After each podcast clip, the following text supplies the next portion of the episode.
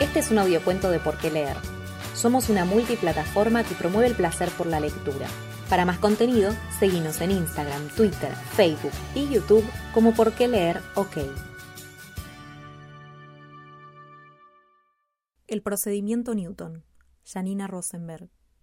Los cascos aprietan y los trajes huelen a transpiración, pero nadie se queja. Todos en la plataforma subimos nuestros cierres hasta el tope, ajustamos las bandas reflectantes y corremos a buscar un lugar en la fila. Las primeras luces, encendidas a lo lejos, piden orden y silencio. Algunos delegados caminan a nuestro alrededor. Estampan sus botas y examinan, se detienen, huelen, tocan. Otros, mientras tanto, fijan correas, tensan elásticos, verifican el nivel de las estacas. No importa que, allá, en el fondo, queden sujetos desnudos esperando por sus trajes. Los primeros en la fila deben empezar a salir. Apenas los reflectores parpadean una luz verde sobre la plataforma, el sujeto número uno es ubicado sobre la cruz de largada. Cierra los ojos y mueve los labios, como si hablara consigo mismo, hasta que un nuevo flash da la orden y los elásticos chasquean sobre su espalda. El sujeto, ahora un rayo de neón, se aleja hasta perderse en la oscuridad. Se sabe que cruzó al otro lado porque el cielo ofrece la explosiva alegría de los fuegos artificiales. El sujeto número dos es alto, más que el primero, y mucho más robusto. Un delegado intenta acomodarle las bandas reflectantes, pero el exceso de grasa explota los velcros en cada intento. El delegado dice por handy algo que no llegó a escuchar, y después se queda quieto y en silencio. El sujeto número dos aprovecha para darse vuelta y guiñar un ojo. Al ver esto, el sujeto número tres sonríe y da unos pasos, más bien pequeños saltos, hacia adelante. Está a punto de decir algo cuando un nuevo delegado ingresa apurado a la plataforma, y el número dos debe recuperar la postura de largada para recibir las bandas especiales. El sujeto, ya listo para el despegue, cierra los ojos y los aprieta fuerte, quizás por nervios, quizás por el elástico ya tirante detrás de él, quizás porque al flexionar las rodillas se arriesga a una parábola, o quizás es solo porque al salir el despedido, el sujeto número tres grita Papi, papi, y el número dos, ya en pleno vuelo, no puede responder ni dedicarle un último saludo. El sujeto número cuatro abraza al tres mientras esperan que se encienda en el cielo alguna señal. Como era de esperarse, por las características del sujeto, no hay fuegos artificiales, pero sí un chisporroteo de luces que anuncia una caída cercana al límite. Al número dos no le resultará difícil llegar a pie al otro lado. Los delegados arrancan al número tres de los brazos del número cuatro, lo suben rápido a la plataforma, le cambian el casco y le bajan la visera. Anular la visión evita picos en los valores de rozamiento, algo común entre quienes manifiestan exceso de emoción, o al menos eso dicen. El pobrecito, a ciegas y temblando sobre la cruz, espera que ubiquen los elásticos a la altura de sus omóplatos. Llora y se sorbe los mocos que ya le pegotean los labios. Llora unos por favor, por favor no, cada vez más fuerte, quizás por terror al empujón, al latigazo, o quizás porque solo quiere volver a la fila, el chico se da vuelta, y aunque los delegados le dicen no, tranquilo, bien derechito, es por tu bien, el nene grita Mami, mami. Y al número cuatro se le llenan los ojos de lágrimas. De acuerdo con los antecedentes, el peso y la altura del sujeto, la simetría del rostro, las pecas, sus facciones eslavas, así como por los datos del último reporte estadístico, el chico debería mostrar un matemático arribo de fuegos artificiales. Pero el tiempo pasa, y ahí a lo lejos todo se mantiene a oscuras, sin globos de luces ni dientes de león desgranando colores en el cielo. Tampoco hay parpadeos ni guiños de linterna.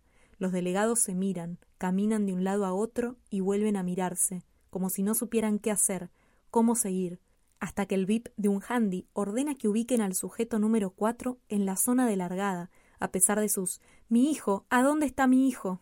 gritos a los que nadie responde porque más adelante, un poco a la izquierda, las piernas más separadas, a la pobre no le queda otra que hacer y obedecer.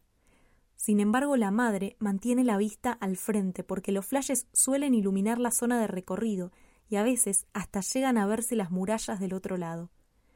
Pero el flash de largada no se produce y todos deben seguir esperando. Una vez más los delegados se miran entre sí, porque ¿qué hacemos y ahora qué?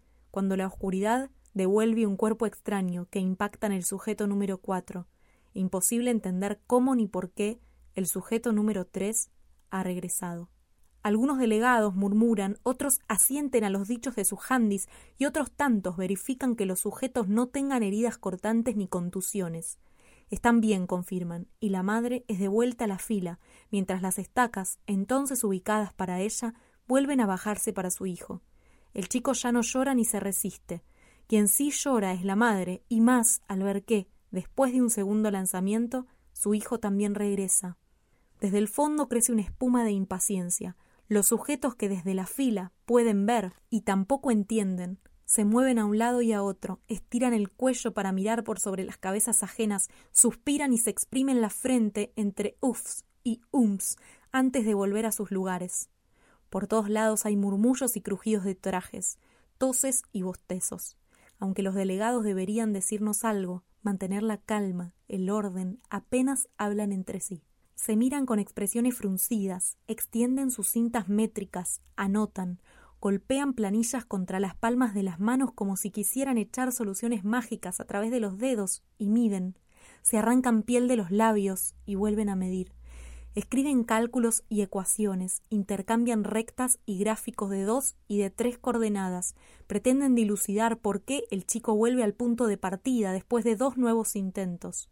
Durante una quinta reposición de bandas reflectantes, el chico se levanta la visera del casco, se da vuelta y mira a su madre, una mirada larga, profunda. Ella, al ver en su hijo los no entiendo, mami, no entiendo, deja su lugar en la fila y corre a abrazarlo. Según el protocolo, los delegados deberían apartarlos y sancionarlos, pero apenas los bajan de la zona de largada, los dejan a un lado, abandonados, ni siquiera merecedores de un castigo. Es que, claro, los delegados deben avanzar con los cálculos, entender, modificar, resolver. Esa es la prioridad. Los sujetos en la fila empiezan a empujarse y el chico pregunta Mami, ¿qué pasa? Mami. Y también Mami, ¿por qué? ¿Por qué papá no vuelve? Pero a nadie le importa, a nadie parece importarle, y quizá eso es lo que interpreta el sujeto número cinco, que corre a ubicarse sobre la cruz de largada. Los delegados concentrados en sus planillas apenas le dedican unas patadas que lo empujan al borde de la plataforma y terminan por arrojarlo al precipicio. Trozos de formularios se acumulan sobre la plataforma entre un caos de susurros, bips, opiniones y desesperación. Mientras tanto, los trajes aún no entregados son devueltos a los contenedores de reciclaje, enormes fosas comunes de plástico que hacen suponer una cancelación definitiva. Algunos de los sujetos, todavía desnudos, corren desde el fondo a buscarlos. Otros se intercalan en la fila, así como están. Trompadas van y vienen, faenan piel y carne, salpican sangre y rebelión. Sin embargo, los delegados no prestan atención a los sujetos que lanzan molotov caseras y con bidones de nafta encienden los contenedores ya vacíos.